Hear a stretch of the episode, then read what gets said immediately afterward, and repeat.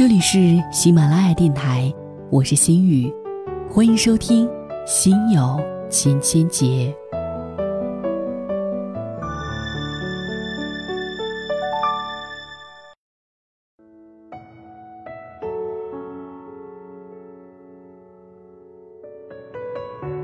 街上的乞丐呢，我们见过不少，真真假假，有时也很难去分辨。兴许你最瞧不上、最邋邋遢遢的那一个，难保银行卡上的零比你的多上一整串。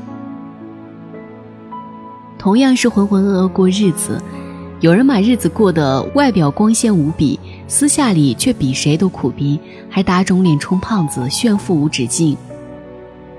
而有人呢，貌似过得毫无尊严，就比如这街上的乞丐，但你怎么能够断定，他们就真的活得像乞丐一般？今天带给大家的就是两个乞丐的故事，是作家雾满兰江曾经写过的一篇文章。雾满兰江，人称劳雾，他讲历史的功力特别的深厚，然后言辞呢属于犀利幽默型的。所以我是比较喜欢他的言论的。这篇文章的原题目叫做《谁让我们心中充满戾气》，讽刺人们总是对身边不起眼的人报以鄙夷的目光，对职业乞丐更是报以天地不容的心态。可当我们把目光只投向这两个行乞者本身时，我们不得不对自己做一个深深的检讨。我们总是希望。自己能够成为一个很厉害的人，可到头来，我们可能都不如一个乞丐。愿我们每一个人，在听完雾满兰江的这个故事之后，都努力的为自己的精彩人生添上一笔彩色。正在听广播的你，怎样努力做一个有故事的人呢？可以跟我留言，我在这里等待你的观点。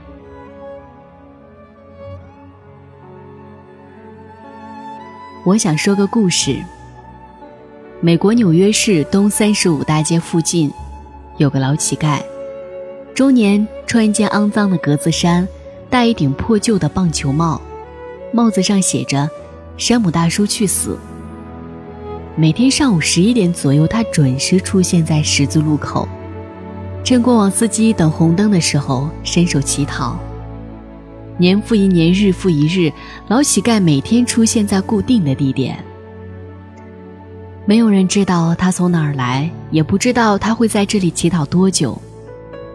他已经构成了纽约市一个固定的存在，应该属于无家可归的那种。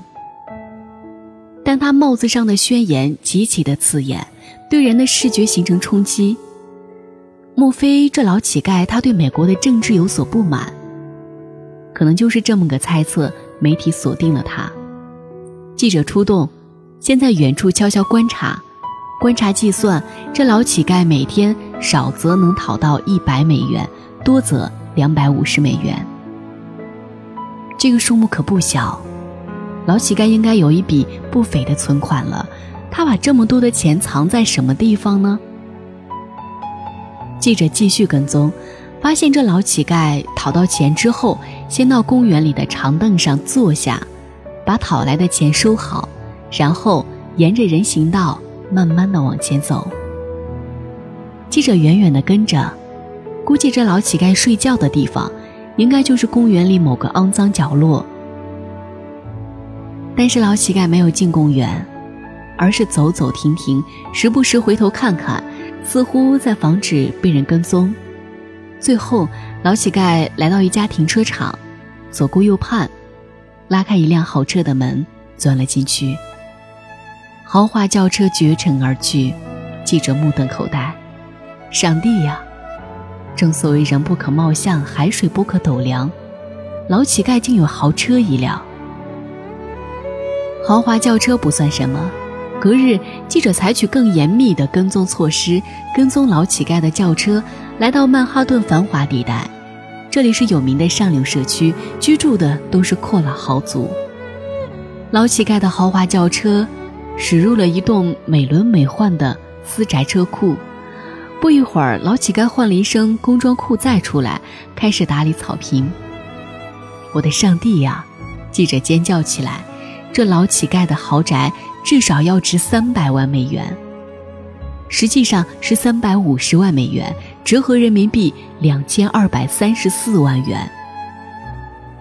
这么有钱的阔佬，他居然靠乞讨为生。如果不是记者亲眼所见，他是绝对不会相信的。记者已经够吃惊的了，但后面还有更让他吃惊的。经过查证，居住在豪宅中的乞讨阔佬并非是普通人物，他在美国大名鼎鼎，喜剧演员欧文·科里。更令人无法置信的是，就在他乞讨的日子里，他还经常上节目参加电视演出。这老家伙脱下演出服就换上乞丐服，两头赚钱。实际上，科里在乞讨的时候经常被人认出，甚至叫出他的名字：“科里，嗨，老兄，有人告诉过你吗？你跟科里长得很像。”这时候，科里急忙承认：“嗨，没错，我就是科里，要合影吗？”路人才不相信他。少来！你不过是跟科里长得相似罢了，最多是一次科里，算你幸运。喏，这五十美分给你。当发现老乞丐真的是名演员科里的时候，震惊之余又一个困惑出现了：他这么有钱有名望，为什么还要乞讨？难不成他是有钱任性？当然不是。接下来后面的发现更加让人吃惊：欧文·科里，一个苦命的孩子。生于纽约，长大于孤儿院。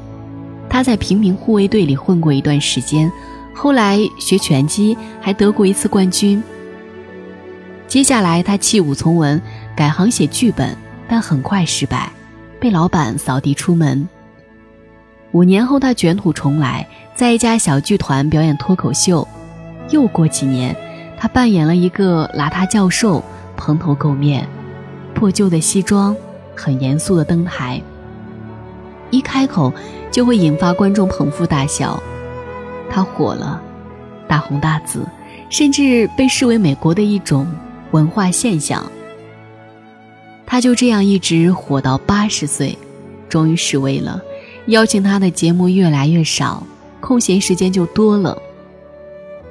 这时候，科里就思考：嗯，我该干点啥呢？干点最有意义的。要不咱要饭去？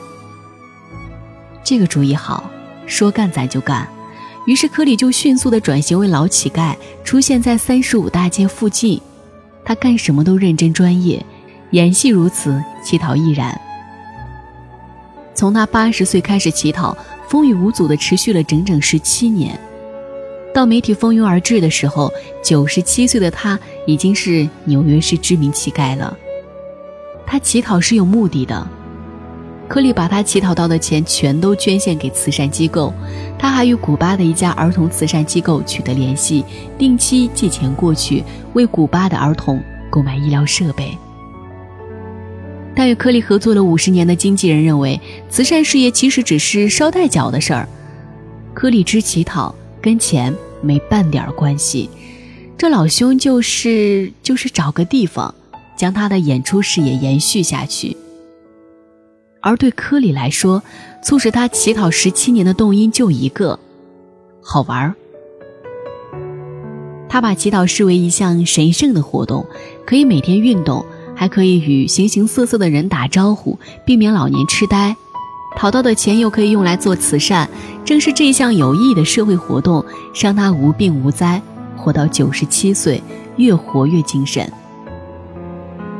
这就是欧文·科里，一个老乞丐的故事。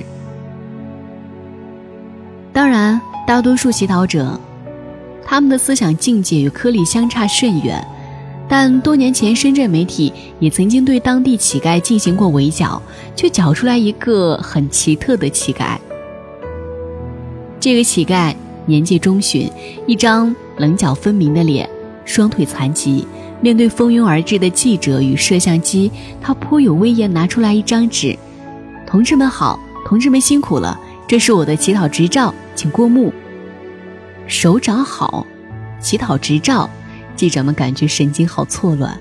结果那所谓的执照一看，原来是当地民政部门给乞讨给乞丐开的介绍信，大意是：持此介绍信为我地复员转业军人，符合国家伤残抚恤条件，现因家庭困难前往贵地乞讨，请与接洽，细判为何？看着这奇怪的介绍信，记者们脑子错乱无极限。你是复员转业军人？乞丐自豪地回答：“然也。”记者们又问：“那你应该有抚恤金呀？”乞丐回答：“当然有，月月都不缺，一分也没少。感谢国家，感谢政府。”记者们说：“你先别瞎感谢，你既然有抚恤金，为什么还要出来乞讨？”因为乞丐兴奋地回答。抚恤金只够我的基本生活费，可去年我女儿考上了大学，我愧为父亲，无论如何也要给女儿挣出学费。但我双腿残疾，无法劳动，所以向民政局申请出来乞讨，获得批准。我这也算是自食其力了。记者又问：“那你的腿？”乞丐说：“老山前线对越自卫还击战踩到了地雷。”记者肃然起敬，拍照声响成一片。民警部门证实了乞丐的话，所以那一年的媒体给这位老战士整整一个版面的介绍。他以乞讨为荣，并因乞讨而彰显人格之伟岸，赢得了整个世界的尊敬。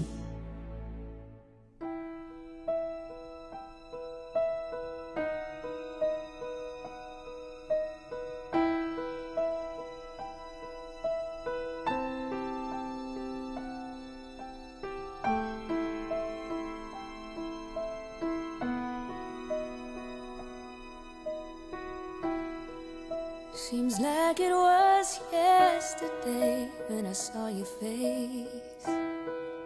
You told me how proud you were, but I walked away. If only I knew what I know today. Ooh, ooh. I would hold